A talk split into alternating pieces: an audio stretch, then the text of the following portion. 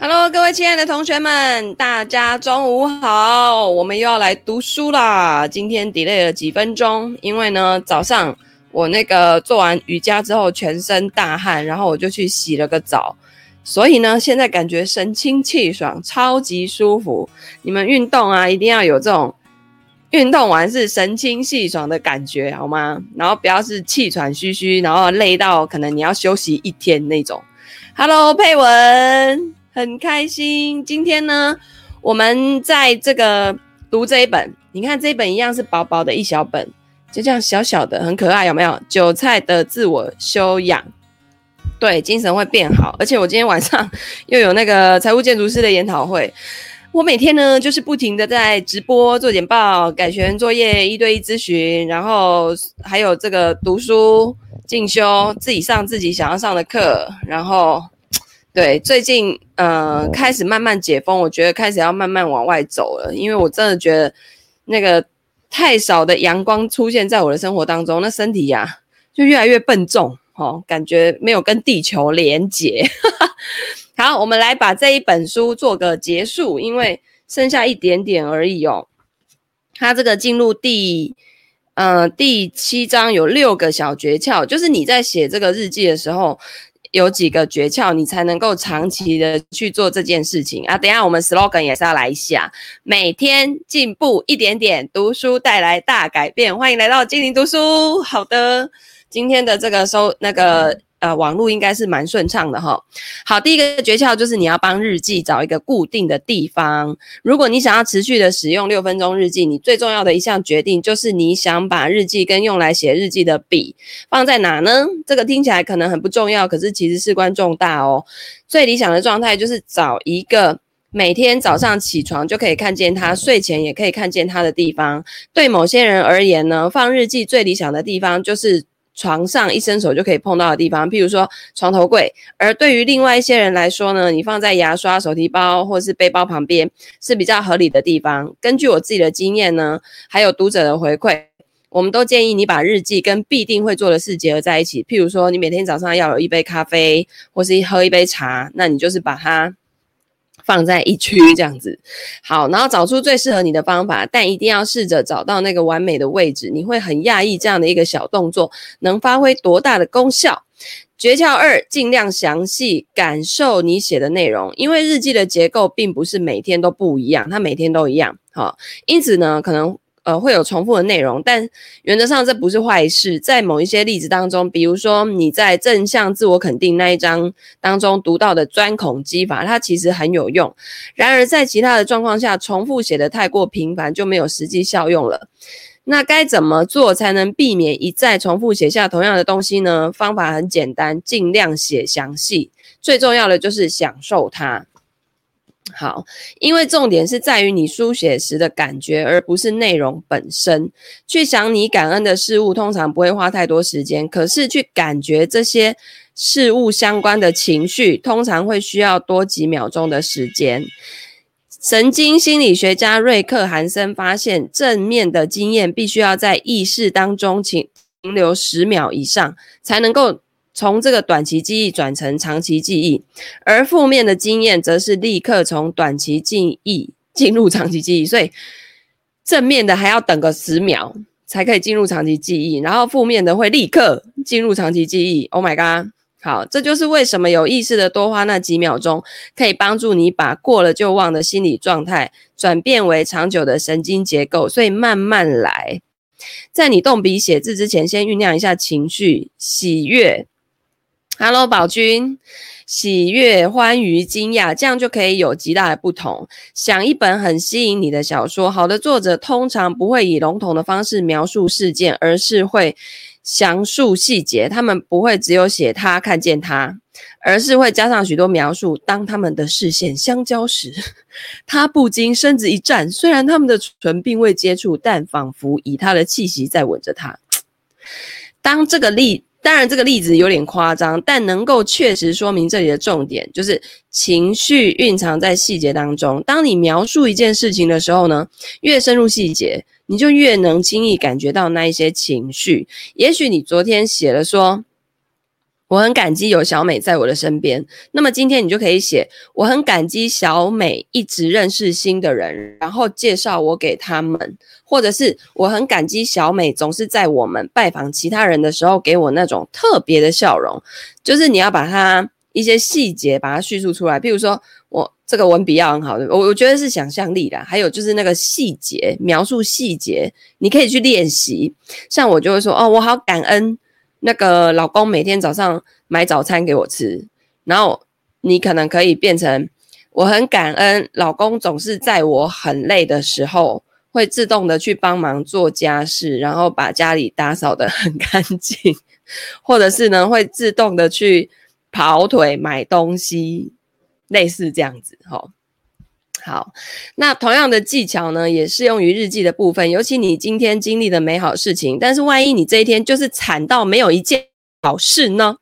没错，解决的方法还是在细节里面。就算当事情看来糟透了，你还是可以专注在非常小的事情，黑暗日子里的一线光明，让这一天从早上起床那一刻就在你的心灵的眼前流过去，然后用事情总是可以变得更糟的态度去看的话。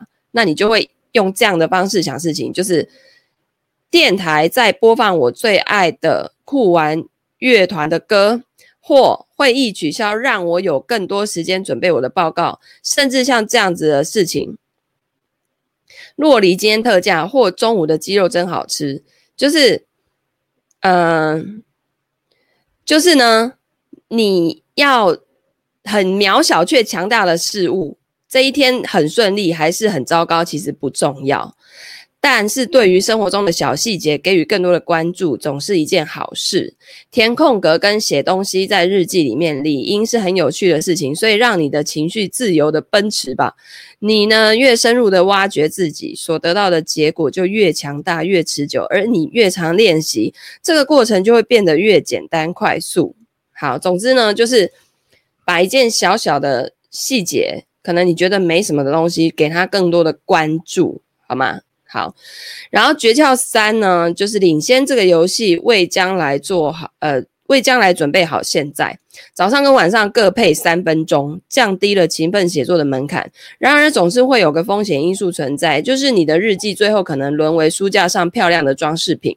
现在就花个几分钟，把这个小风险一起降低吧。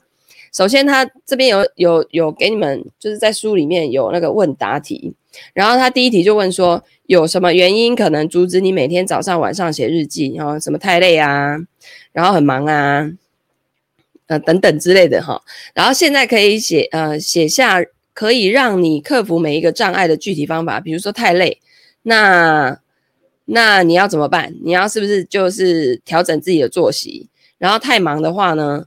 那你是不是每天就给自己设闹钟，然后几点几分的时候就响，提醒你去做这件事情？有时候根本不是太忙，而是 你停不下来，你现在手边在做的事情。好，那而且我觉得人呐、二十四小时的时间有八个小时在睡觉，然后其他的时间你不可能完完全全的都在忙，对不对？哦，你有时候也是会想要追剧放空一下，等等。那你花个三分钟来写这个东西，其实对你不会有太大的影响。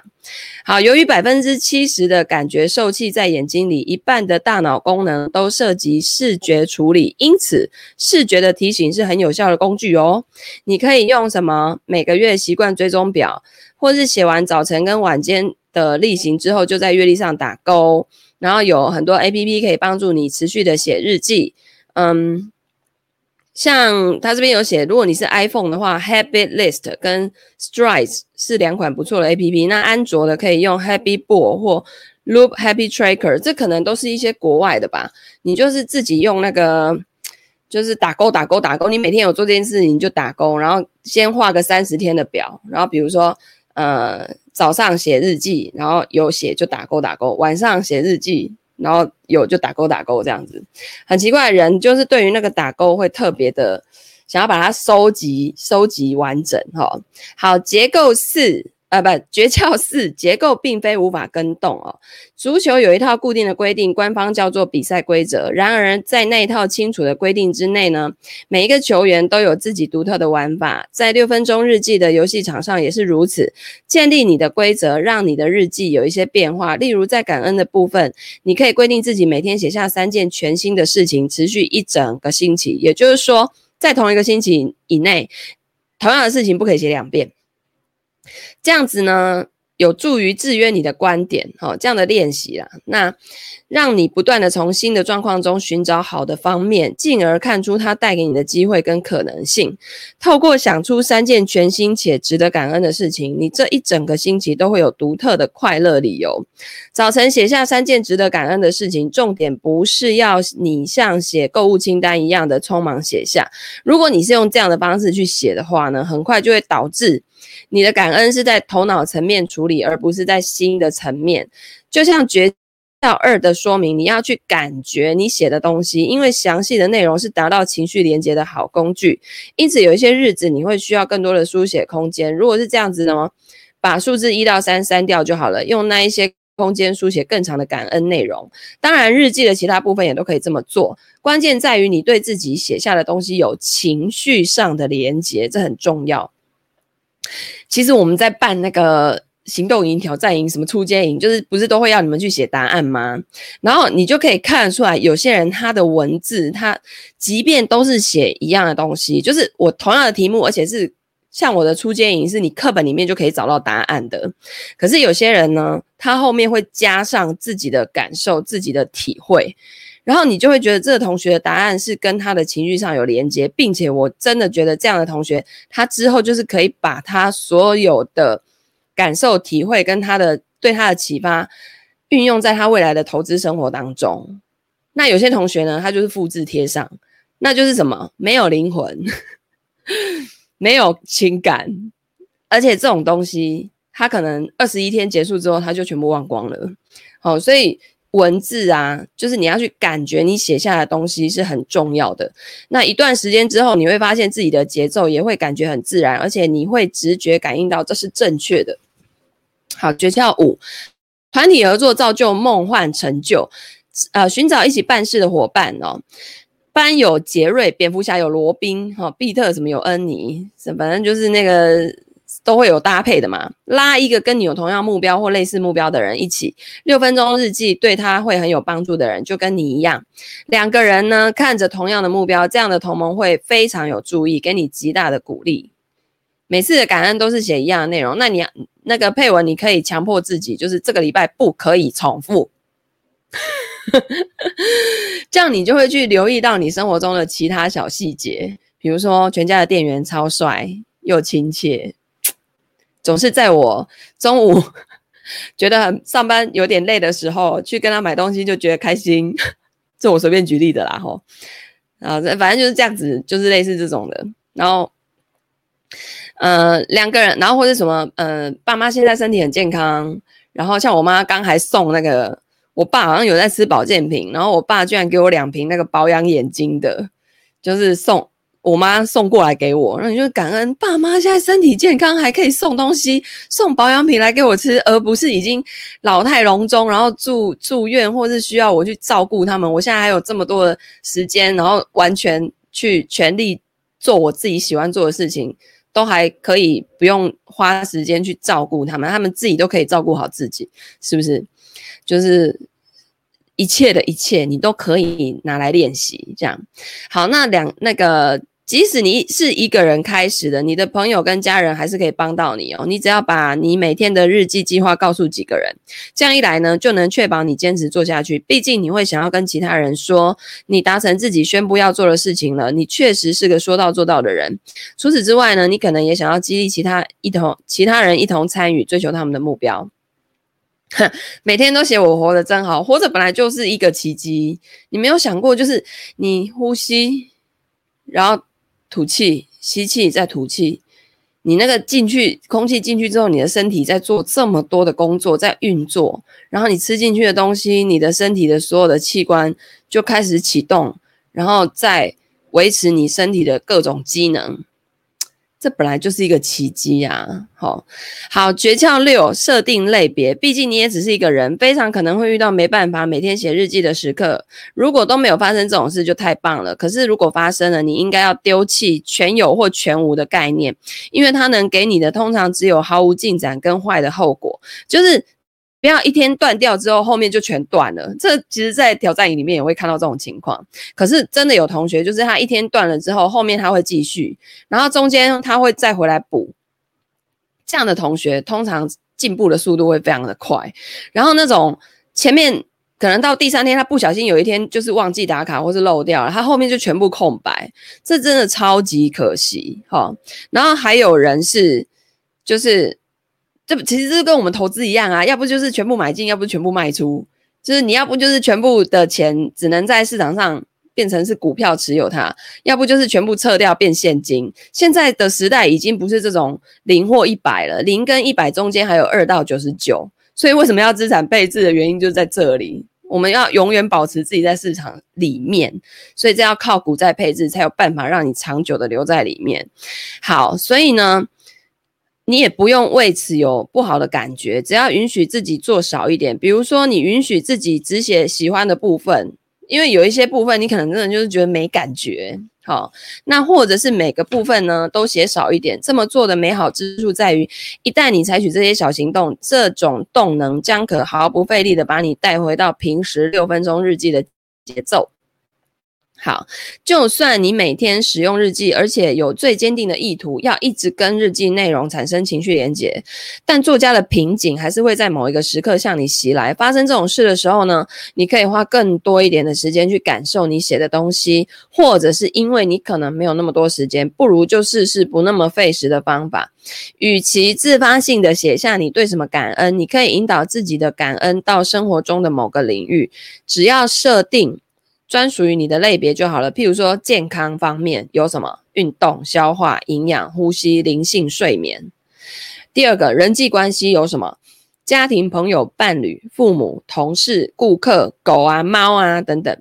第三，事件，上个星期、月、季、年发生的美好事件，或者是你希望下个星期、下个月将会发生的美好事件。那。第四，自然界，鸟鸣就是鸟的叫声。然后呢，美丽云朵，花朵绽放，金雨红色的日落。哇，我跟你讲，金雨红色的日落真的有一期我们那个进阶营的同学，他是一个船员，他就是真的就是一个船员，一个年轻人。然后他有一次在菲律宾外海，他就拍了一张那个日落在海上，真的好美。然后他传来给我看，哦，就水耶，吼。这种也可以感恩啊，然后刚修剪过的草坪气味，阳光洒在肌肤上。第五，生活中的简单事物，看到陌生人欢笑，你的新播放清单，像我那个 Spotify 里面就有我很多喜欢的歌嘛。然后一个和善对象的轻轻触碰，宝宝的笑声，最喜欢的毛衣的舒适触感等等。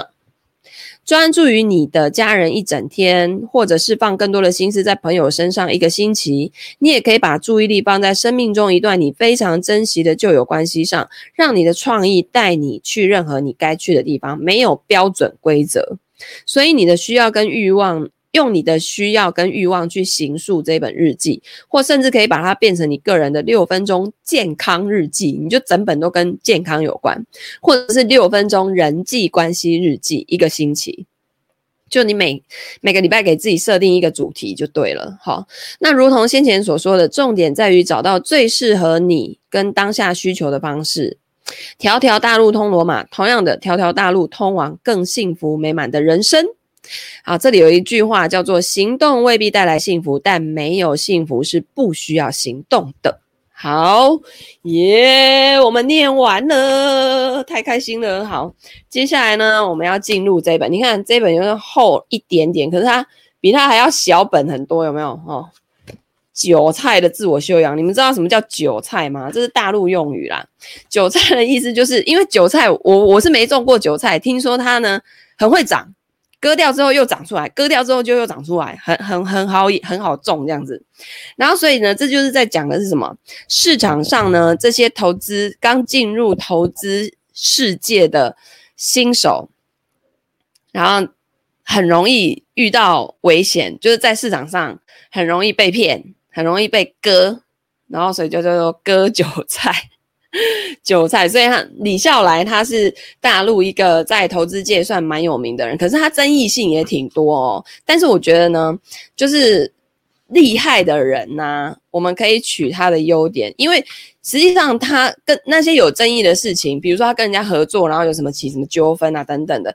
我们不是当事人，我们并没有看到事情的全貌，我们听到的都是单方面的说法，所以那种东西我就是看过而已。但是我会去仔细的去看他的书里面他的思想内容，然后呢，我觉得有些东西其实还蛮一针见血的，就是跟我的个性还蛮符合的。所以呢，这个前言呢，哈，我就来给他，诶，这边有作者介绍吗？他这本书也太特别了吧，还没有作者介绍，诶。好，反李笑来哈，最后最后有，他是投资人、作家、知识付费专栏，通往财富自由之路，销量逾二十万份。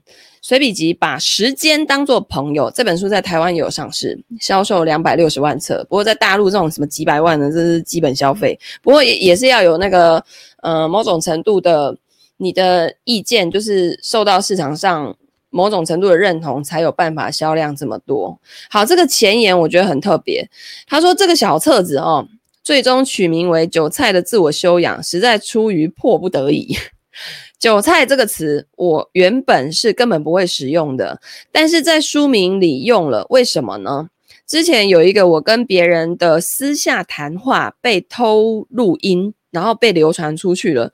录音里面呢，跟我对话的人多次提到韭菜如何如何，但是我却压根没有说过韭菜，更没有所谓的割韭菜。可是呢，结果怎样？网络上疯传的相当一部分文章都使用了耸人听闻的标题，变成了李笑来割韭菜。所谓的割韭菜，就是。去欺负市场上那些比较新的投资人，去吃他们的豆腐，或者去去去类似骗他们的钱，类似啊，类似这样的概念。好，思潮念青来了，好的。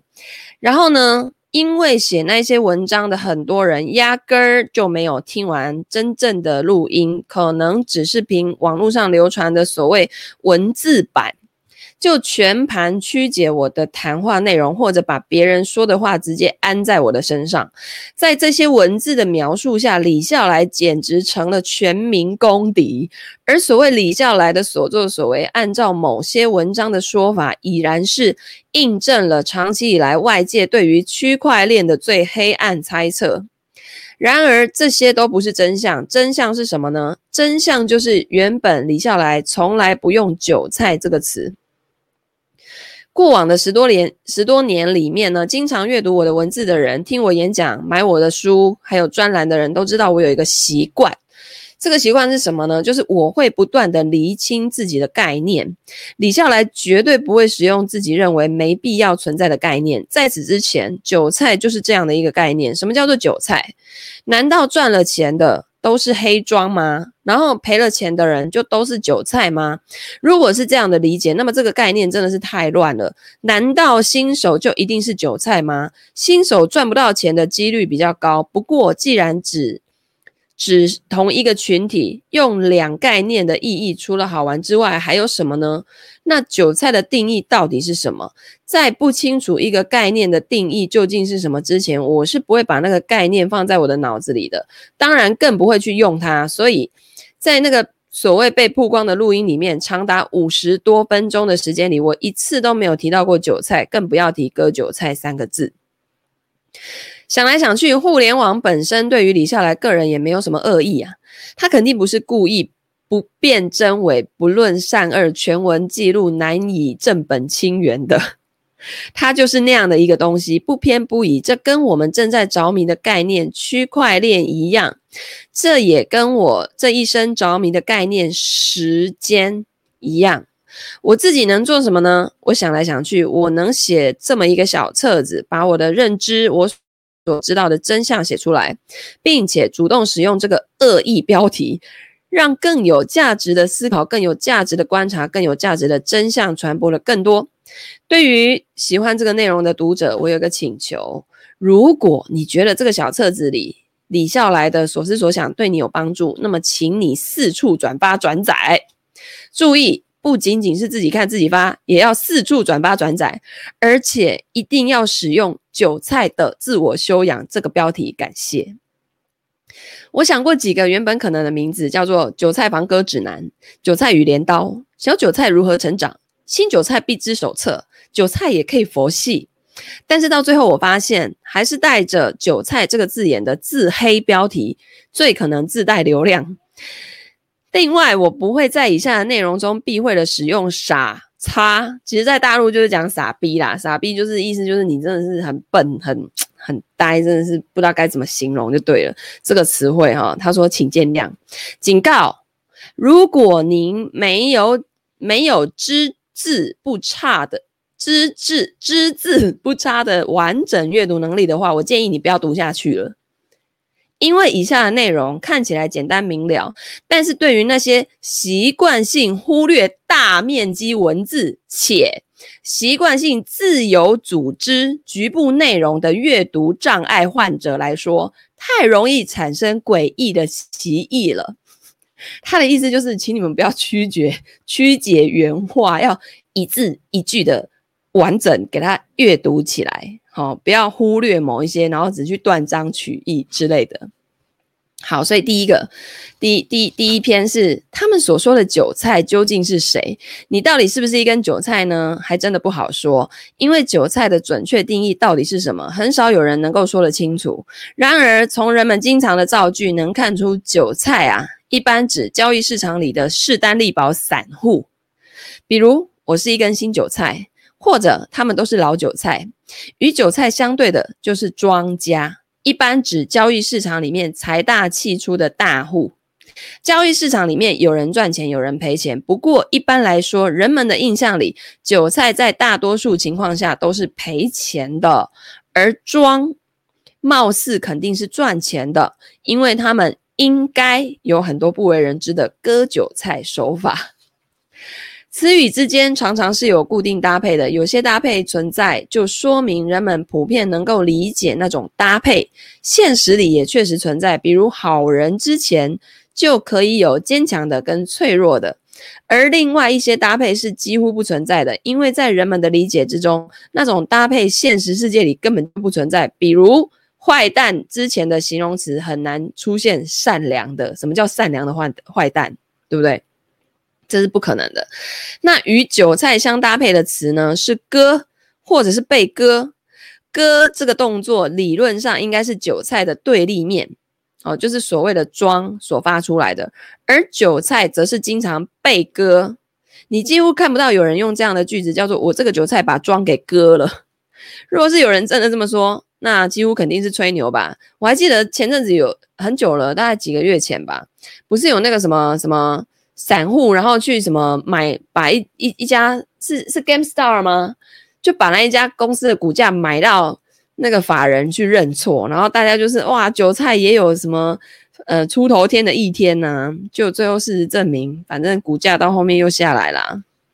好，随着时间的推移，有人呢只不过是从一根新韭菜而变成了老韭菜，也就是依然不赚钱，依然在被割。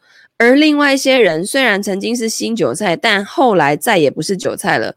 偶尔也说我是一根老韭菜，那只不过是戏谑而已，或者是为了亲民的谦虚一下。为什么呢？在人们的普遍心理当中啊，即便不是所谓的装，只要真的赚到钱了，那就不再是真正的韭菜。于是我们可以从人们的常用语境里面得出基本上还算准确的定义，就是。所谓的韭菜呢，指的是在交易市场中没有赚到钱，甚至赔钱的势单力薄的散户。这么来看，作为一根韭菜，想要成为非韭菜，并不是大户哦，并不是所谓大户或是庄哦。那你任务很简单呐、你就只要赚到钱就好啦。因为韭菜就是没有赚到钱，或甚至是赔钱的嘛。所以只要赚到钱呢，你就可以貌似谦虚的讲话了。其实我也只不过是一根老韭菜而已啦，哈。这么说话的时候呢，你是很善良的，你是很体贴的，你很懂得照顾他人的感受。那一些没有赚到钱的人，见到你这种已经赚到钱的人，如果没有你这种虚伪来安抚他们那脆弱的心灵的话，他们的心理会更更崩溃的。从另一个角度来讲，你不仅善良体贴，你还特别擅长保护自己。因为你如果没有这一点虚伪的话，真的会有很多人恨你，甚至想要干掉你。就好像长期以来李笑来所面对的那样。虽然韭菜这个定义其实还不是很令人满意的准确，但是让我们先凑合着用一段时间吧。另外补充一个所谓的韭菜常见特征。来喽，所以我们不要有这样的特征，你就不会成为韭菜喽。来，他们严重缺乏基本的阅读能力，他们是那种买一辈子东西都不会读产品说明书的人，他们是那一种无论拿到什么都要问别人怎么用的人，特别常见吧？不要说这个了，拜托，我光那个 出街营挑战营里面。每一期，每一期很奇怪，都会有人问说：“老师，社团里的直播会有重播吗？”我没有，那天没有办法 live，就是我报名页上也有写。然后呢，他他那个进到社团里面，他收到的确认信里面也都有，就是三场直播。如果你可以上来跟老师 live 互动，对你的效果是最好。但如果没有也没关系，后面都会有重播放在社团。我就是这个这句话从来没有改过，就是复制贴上，复制贴上，每一期都是这样。但是就是每一期依然会有人来问我，老师，我那天 live 没有办法如实的在线，请问会有重播吗？而且我开营也讲过，就是 一定会有重播的原因是因为。出街营或什么，就是 ETF 的那个营队，你要看研讨会才能作答的，你必须得看，所以一定会有重播啊，啊，不然你怎么写题目？然后就是一样会来，啊，我就想说，那我那些字是有需要写在上面吗？就很多这样的，好神奇，是是没有看到还是怎么样？就是我那那些已经出现在天罗地网这样撒在各种地方会出现，那依然没有用。好，所以我们一定要不要成为这样子的，不要有这样的特征，好不好？好，再来，韭菜的宿命从那一刻开始，我的妈呀，哪一刻呢？韭菜之所以是韭菜啊，绝大多数的情况下，只不过源自一个相同的原因。他现在讲的是投资哦，他们一进场就开始买买买。好，在二零一一年三月初，我在 Twitter 上面第一次看到。比特币这个词之后啊，几乎天天被他吓到。第一次看到新闻标题的时候，说他在二月份刚超过一美元，结果那才几天就已经一块五了。等到我四月底把账号弄好，开始动手的时候，已经四块多了。然后开始买买买买买买买。等我买完第一批两千一百个比特币的时候，均价居然已经到六块了。诶，突然中断了吗？同学，其他人呢？真的吗？到哪边断？我回来了吗？我回来了吗？帮我看一下，到哪边断了？现在是正常的吗？没有，没断。嗯，那可能是同学的同学的那个网络吧。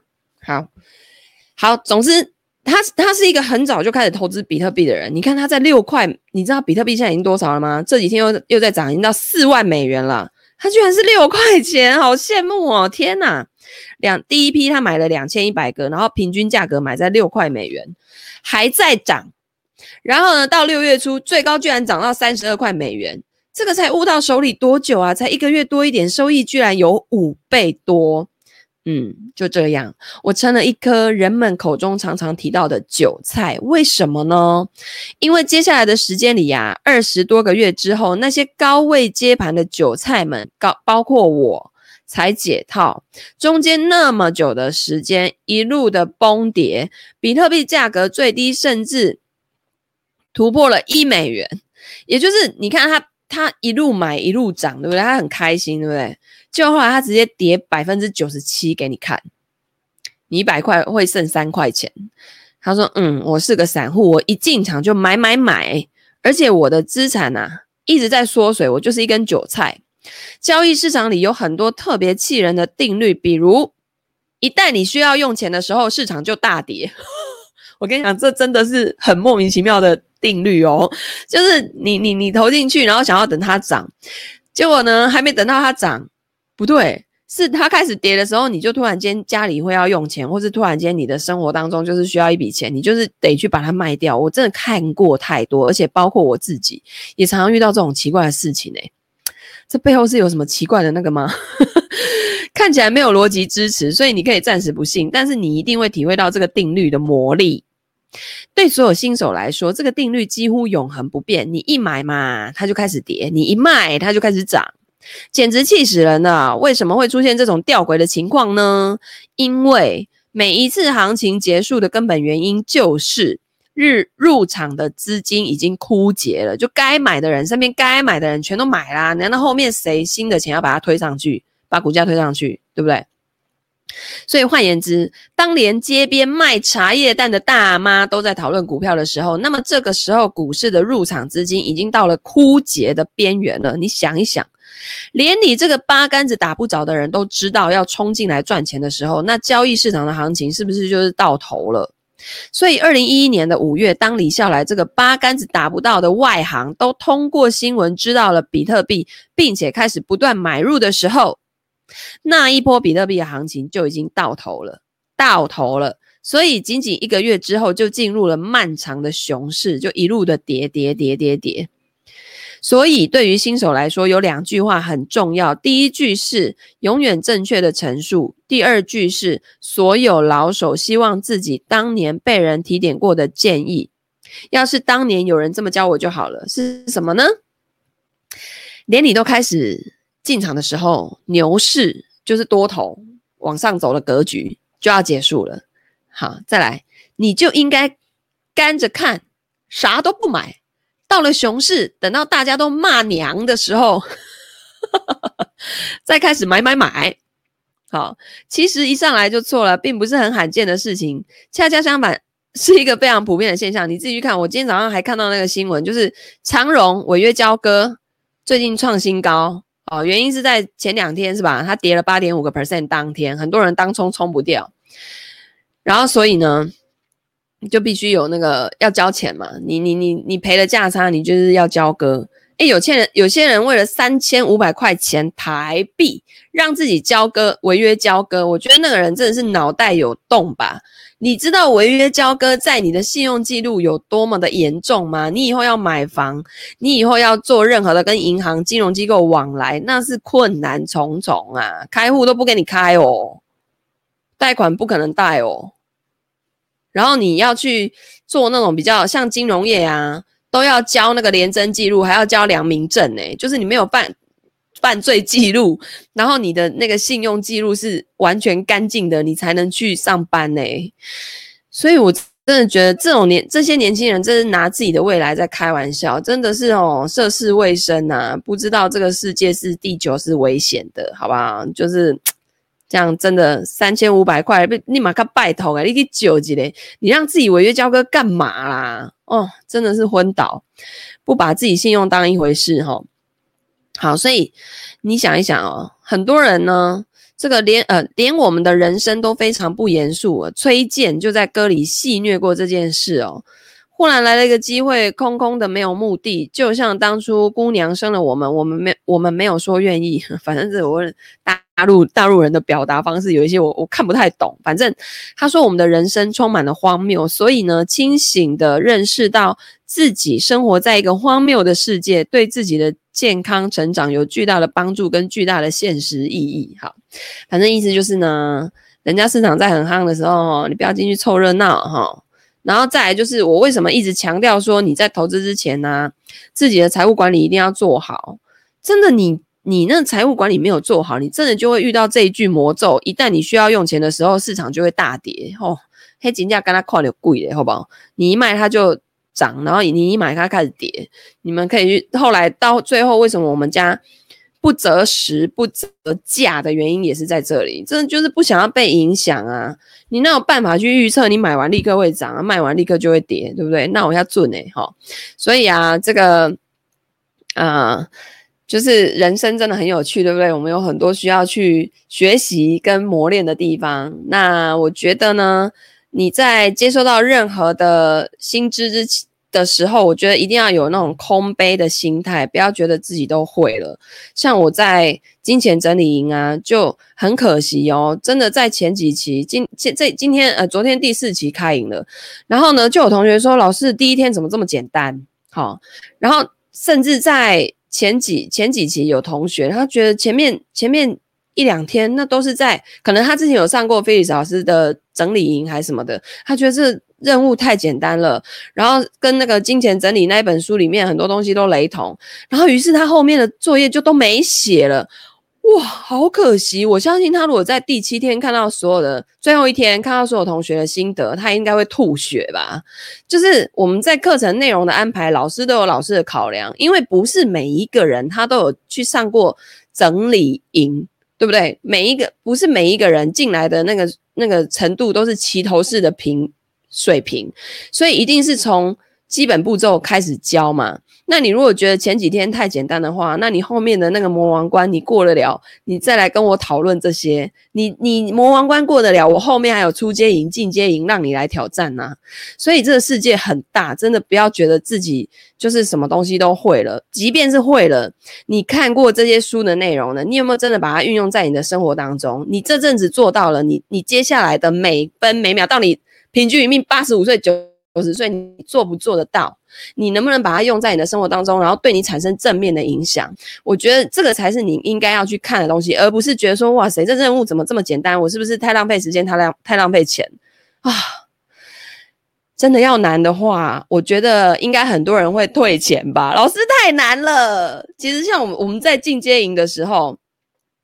真的就是很多同学会很气，你知道吗？写作业写到会生气耶，就是我为什么要报名这个东西来虐待我自己？可是哦，很妙哦，他又坚持二十一天，你知道吗？然后到第二十一天的时候，他整个人就觉得，Oh my god，我完成了一个不可能的任务，他自己会觉得很有成就感，很开心，并且他真的有学到东西，好吗？所以我真的觉得就是空杯心态很重要。OK，好的，那我们就这个。明天是礼拜三，好，礼拜三，明天再继续来读这一本《韭菜的自我修养》，这里面讲了很多我们在投资上面不要犯的错误哦。然后他讲话又很一针见血，所以我还蛮喜欢的。